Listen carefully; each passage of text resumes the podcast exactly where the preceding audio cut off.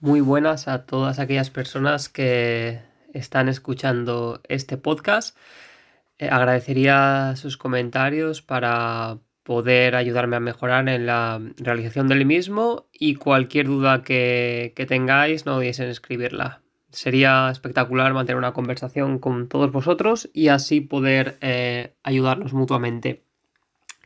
En este podcast voy a seguir hablando del nacionalismo. En capítulos anteriores hablé de los orígenes y también utilicé algunos libros para sustentar las hipótesis como el de Comunidades Imaginadas de Benedict Anderson o el de Yuval Noah Harari.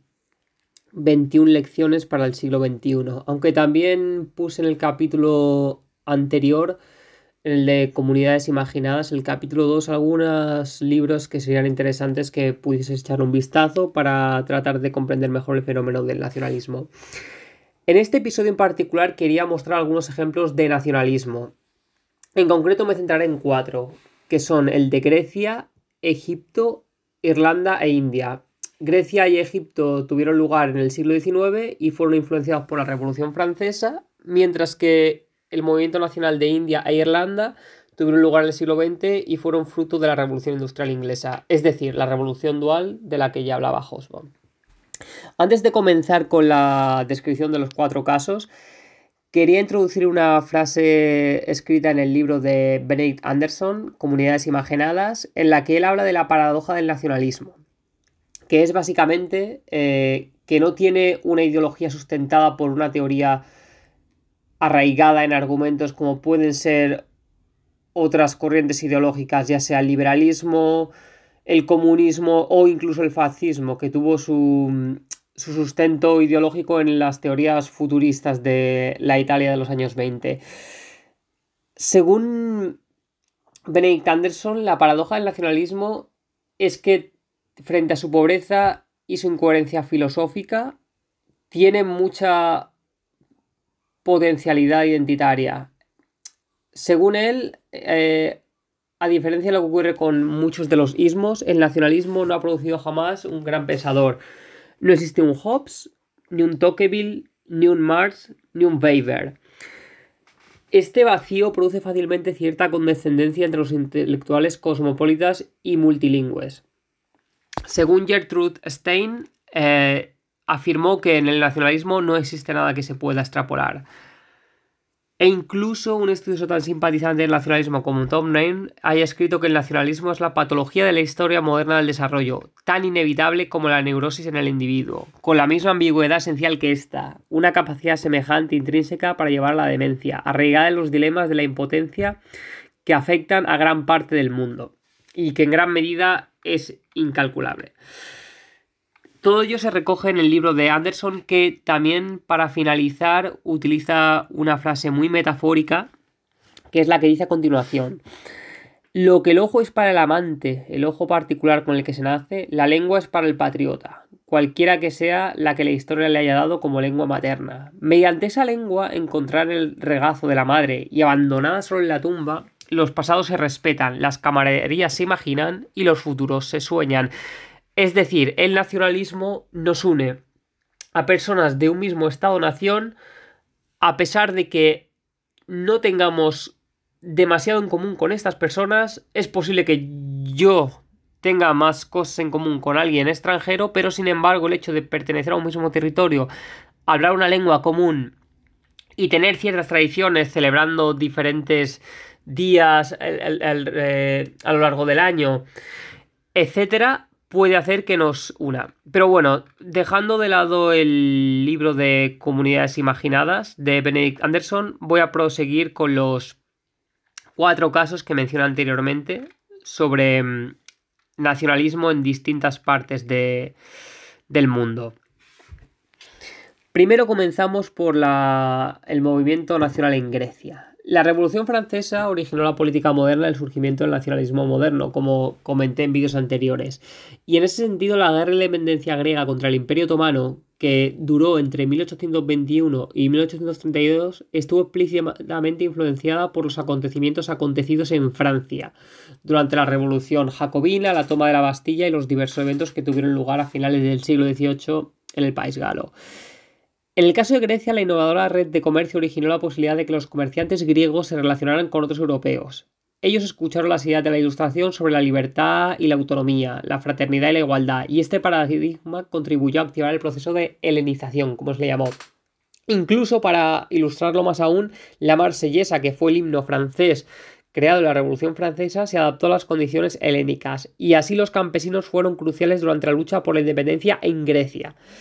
Podéis imaginaros a comerciantes griegos hablando con franceses, eh, entendiendo las acciones de Robespierre, las ideas de Voltaire, etc. Y de esta manera pudieron expandir sus ideas para conseguir la independencia del Imperio Otomano. He aquí el nacionalismo utilizado para lograr la independencia, no así como en la Revolución Francesa que se usó para derrocar a la monarquía absolutista, aquí se usa para em, eliminar al invasor, al considerado invasor.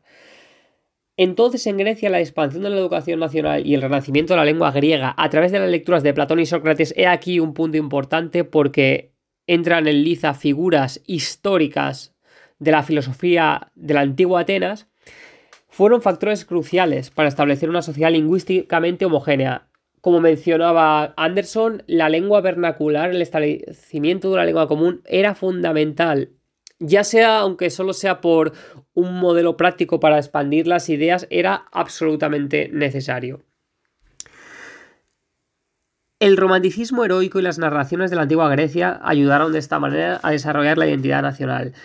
Aún así, sin los inventos modernos como los medios de comunicación y las redes comerciales que permitieron a los griegos conocer otras culturas y difundir la educación nacional por todo el país, es dudoso que el nacionalismo hubiera podido unir a una gran masa de ciudadanos en un movimiento sustantivo para lograr la independencia, como finalmente se consiguió en la lucha ante el Imperio Otomano.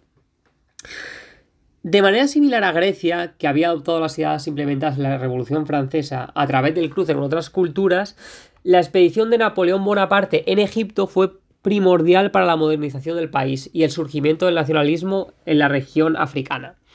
Los franceses llegaron allí, expandieron las ideas y las técnicas occidentales por todo Egipto. Y cuando abandonaron, el país, entre otras cosas ellos descubrieron la piedra roseta, el gobernante Muhammad Ali creó un Estado moderno basado en las ideas europeas en los campos de la educación y de la ciencia. Al igual que había ocurrido en Grecia, el nacionalismo en Egipto fue fruto de la Revolución Francesa. Y lo que tiene de interesante también el nacionalismo de Egipto es que un siglo después surgió una nueva ola de nacionalismo que se extendió debido a la modernización de la lengua. Esta corriente de identidad nacional surgió como consecuencia de la revolución contra el dominio colonial británico en 1919. O sea, si en Grecia el movimiento nacional de independencia se había creado en 1821 para eh, zafarse del dominio del Imperio Otomano, un siglo más tarde en Egipto fue un movimiento nacional que se utilizó para expulsar a los británicos del país. Por tanto, si en 1919 se empieza la revolución contra el dominio colonial británico en Egipto, en 1922 se establece una democracia parlamentaria y en 1923 se descubre la tumba de Tutankamón. Por tanto, aquí se une la importancia histórica del antiguo Egipto y del Valle del Nilo como símbolo de orgullo nacional, siendo la cuna de la civilización, o al menos ellos eran lo que promulgaban. Años más tarde eh, se dio una disputa muy famosa que también tuvo motivos nacionales en Egipto y tuvo lugar en 1956. Es cuando el presidente egipcio Gamal Abdel Nasser decidió nacionalizar el canal de Suez y así disputarse con los británicos y los franceses. Este movimiento fue muy importante porque no solo unió a las masas eh, mostrando una retórica nacionalista contra los extranjeros, sino que a nivel comercial, el canal de Suez siempre ha sido fundamental en las transacciones entre Europa, África y Asia. Y por tanto ese movimiento no solo fue eh, poderoso a nivel nacional, sino que a nivel geopolítico tuvo una importancia fundamental.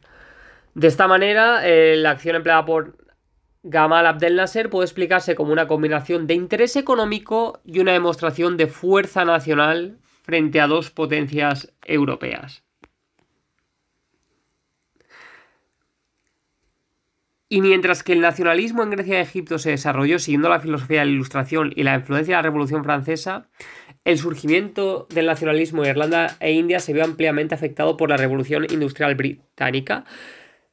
Y eso lo comentaremos en el próximo episodio, en el que trataré de ayudaros a comprender la importancia que tuvo la Revolución Industrial, no solo eh, para enriquecer al país británico y empobrecer a sus colonias, sino también para crear un sentimiento de opresión en las colonias africanas, en Asia o en Europa, como es el caso de Irlanda. Así que eso lo hablaremos en el próximo episodio. Muchas gracias por escuchar. Cualquier comentario que tengan, cualquier duda, no duden en escribirla. Y si tienen alguna recomendación para leer, encantado de recibirla. Muchas gracias y pasar un buen día.